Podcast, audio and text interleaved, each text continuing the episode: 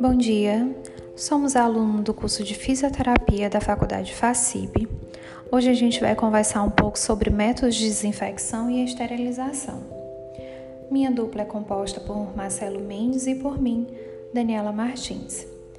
Antes de dar início ao processo de desinfecção ou esterilização, deve-se remover através da aplicação de água, sabão ou desencrustante toda a matéria orgânica residual do artigo a ser processado seja urina, fezes ou secreções.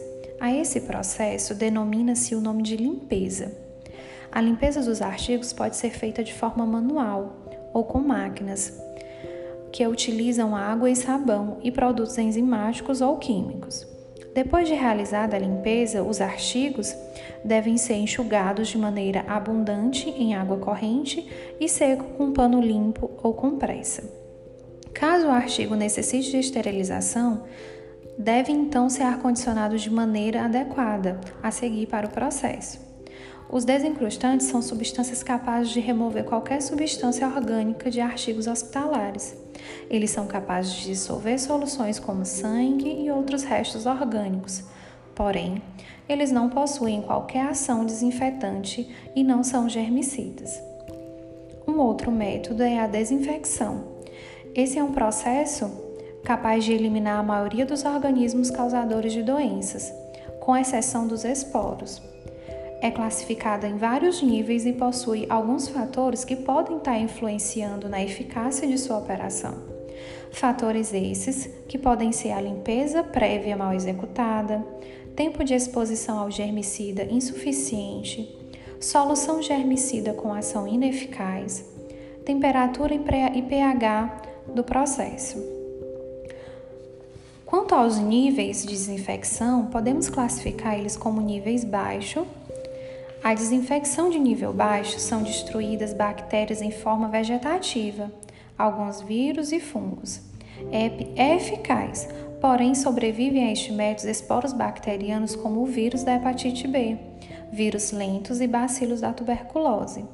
As soluções utilizadas neste nível são o álcool etílico, propílico e isopropílico, o hipocloreto de sódio e o quaternário de amônia. Outro nível é o nível alto. Nesse nível alto de desinfecção são destruídos bactérias, fungos e alguns esporos. Sobrevivem apenas alguns esporos bacterianos e vírus lentos. As soluções adotadas são o hipocloreto de sódio, glurateurido, solução de peróxido de hidrogênio, cloro e compostos clorados, ácido peracético e água superoxidada. Uma forma mista pode ser utilizada também. Nesse tipo de desinfecção, é utilizados alguns equipamentos como máquinas de lavar roupa e louças. Essas máquinas são aquecidas a uma temperatura que varia entre 60 e 90 graus. A desinfecção de nível médio, ela promove uma desinfecção contra os mesmos tipos de desinfecção do nível baixo.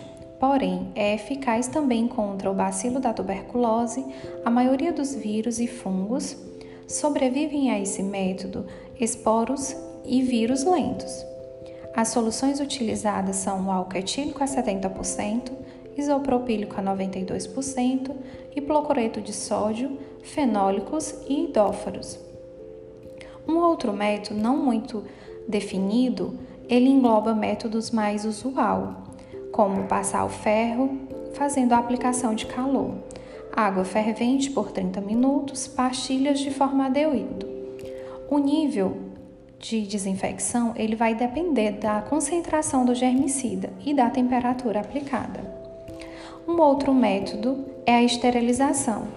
Esse é o método que mais destrói todos os organismos. Ele destrói organismos patogênicos como bactérias, fungos, esporos e vírus, mediante a aplicação de agentes físicos, químicos e físico-químico. Na escolha desse método de esterilização é avaliado o material ser submetido ao processo, considerando sua natureza e a resistência do mesmo ao calor, vapor e ambos. Nesse método são utilizados esterilizantes físicos. Um exemplo deles são autoclave, estufas, pasteurizadores, radiação ultravioleta, raios gama e flambagem.